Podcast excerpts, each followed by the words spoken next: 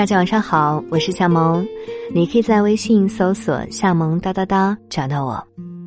今天为你分享蔡康永的故事。蔡康永又火了，最近有一期《奇葩说》的辩题是“不给别人添麻烦算不算美德”。蔡康永的一番结辩让观众大呼精彩。在我们说“这贱人，我凭什么帮你”的今天。他却说：“不知道从什么时候开始，美德似乎成了老派的代名词。我们羞于谈起关于他的种种，也隐隐觉得美德高高在上，可望不可及。我们要做的是将美德拉下神坛，回归到日常生活中。时常怀抱对美德的向往之情，终究也会因为美德而收获平静。”我们爱蔡康永，爱他语言得体又不失幽默，爱他温润细腻却又严肃犀利，爱他最宽容又最挑剔，爱他总用娓娓道来的方式去揭露人性。但如果你只以为他是个正能量的传播者，你还是没有认清他。我们都知道蔡康永会说话。某期《奇葩说》在录制中出了意外，中传校花刘思达突然当众表白包浆浩，变场立马变成了一场表白闹剧。包浆浩一脸尴尬和迷茫，竟然支支吾吾的，迟迟没有回应。李湘冲着这位当事人发怒：“你还是男人吗？什么情况啊你？”观众被李湘这么一说，不禁也对这个小伙子有了不好的看法。现场很尴尬。善解人意的蔡康永看出了小伙子的犹豫，出来解围。你迟迟不说，是因为你觉得要对你的回答负责，所以你现在不要负责任。就算你现在说喜欢对方，互相处了一个星期之后感觉不合适也没有关系，所以你现在只要说出你此刻的感觉就好了。包浆浩这才被蔡康永引导出了心中的答案：喜欢。蔡康永永远是那个出来打圆场的人，不仅是因为他洞察人性，更因为，他把别人放在心上。不管你的观点多惊世骇俗，蔡康永都能认真倾听，慢慢引导出内在真实的你，并且容忍你的选择。各过各的，容忍别人自己的选择，是我们目前这个社会最需要的一个态度。这句话是他为人处事的信条。不管是在《康熙来了》还是《奇葩说》，当别人与他观点相左的时候，他总会插着双手，温柔的说：“你说的都对啦，可是我誓死捍卫你说话的权利。”但我不同意你说的每一个字，明明被反对了，你还生不起气来。但如果你因为蔡康永总是出来打圆场的那个人，就以为他是个只会灌鸡汤、毫无原则、对什么都宽宏大量的老好人，就大错特错了。在奇葩大会某期。来自一九三一女子偶像组合的马建岳 PK 摇滚老炮臧鸿飞，谁输了就要被淘汰。在评委投票之前，何炅表示马建岳辩论的很烂。温文尔雅的蔡康永直斥：“你怎么可以在没有投票之前这样讲？”他认为，作为四个主力之一，何炅这句话会影响到马建岳的投票结果。实际上，马建岳最后也被淘汰了。最近一期，他为了自己的底线，也反驳了马薇薇。马薇薇认为，不给别人添麻烦是优点、能力，是应该做的事情，不应该上升到美德。蔡康永听到这里，立马对马薇薇进行了奇袭，直接反驳了他。他对马薇薇说。像我平常不会站起来跟你齐席的，我很在意这件事情，就是我们如果把乱七八糟的观念灌输到小朋友的脑子里面去，跟他们说美德是不值得追求，或者是美德是伤害没有能力的人的，这个是在给这些小孩子的脑子添麻烦。他认为不添麻烦不是一种能力，是一种怀抱美德的心态。所以在结辩时，才有了前文视频里蔡康永的那番发言。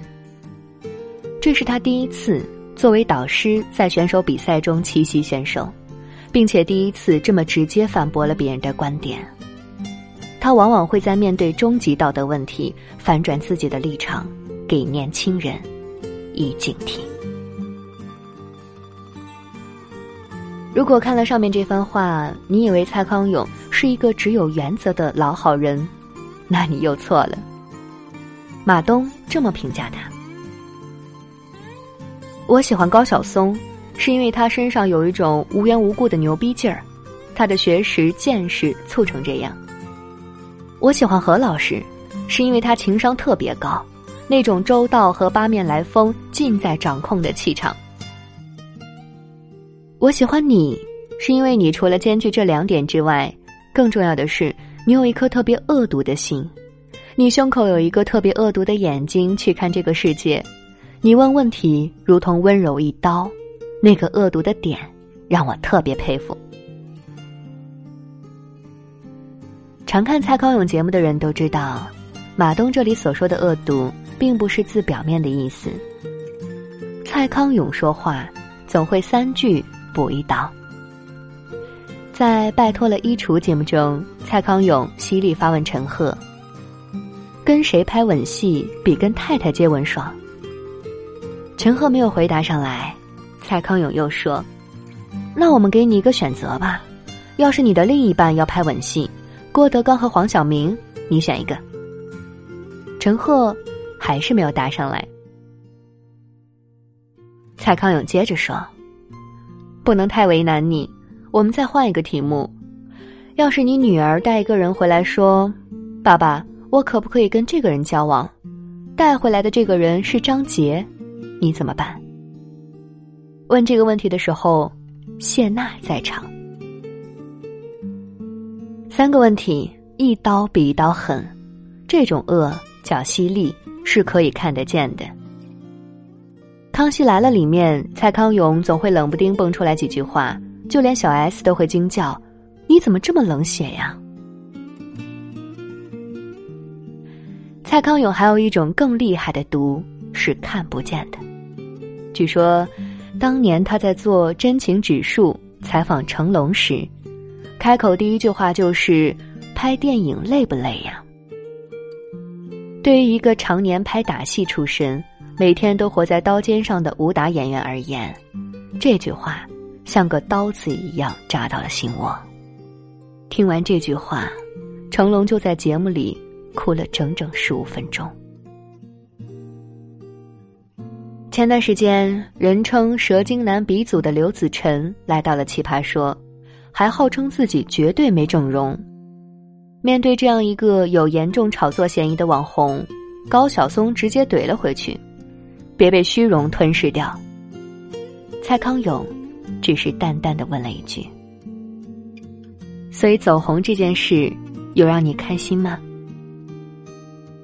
刘子晨立马沉默了一会儿，说：“我不开心。这种看不见的毒叫洞察人性，蔡康永总能找到人性最脆弱的地方，掐住它，这就是他的温柔一刀。”他从来都不是老好人，他的温和绅士来源家庭，他的礼貌来源于学识，他的恶毒也都是人生给他的。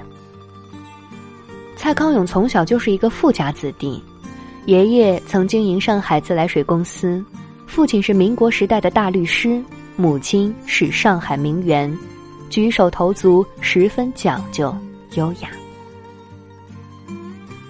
蔡康永在举手投足之间，仍然会透露出几丝上海贵族的风范。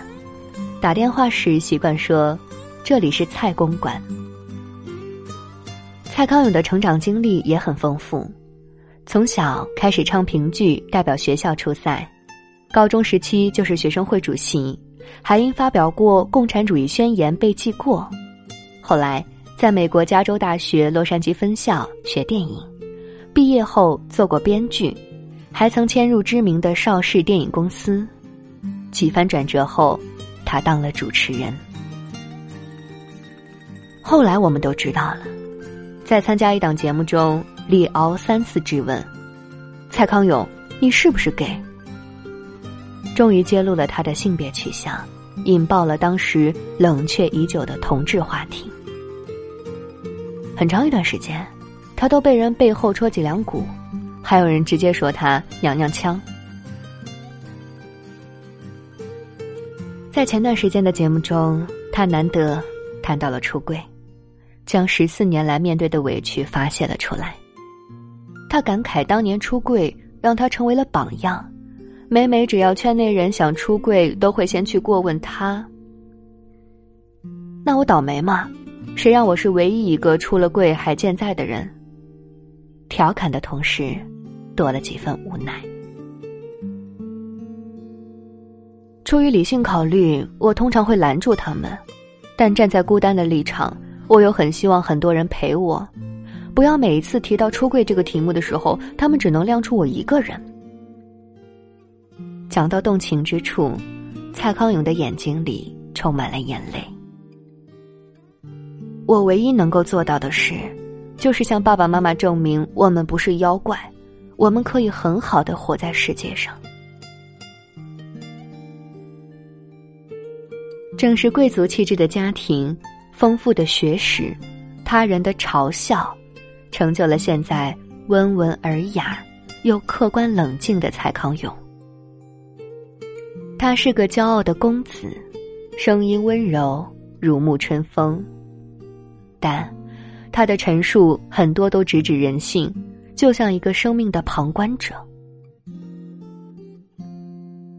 有网友这样评价高晓松和蔡康永，高晓松认可了这一评价。蔡康永是：我愿你心怀梦想，被这世界温柔以待。高晓松是：我愿你满怀敬畏，看这世界明明白白。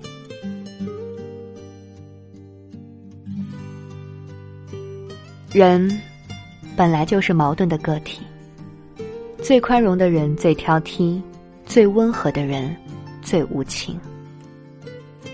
我们或许知道蔡康永的温声细语，却不知道他在公开性取向后经历的一切人生变化。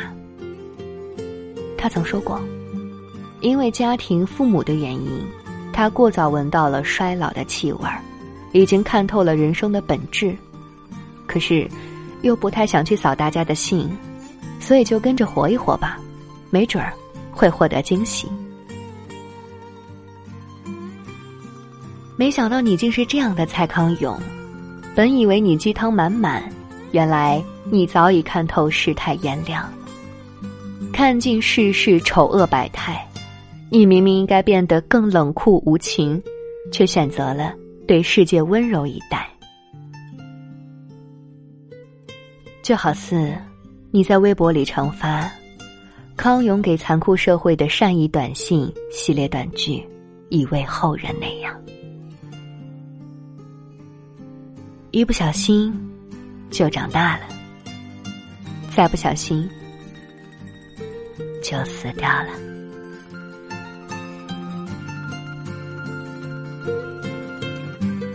好了，今天就这样，大家晚安，做个好梦。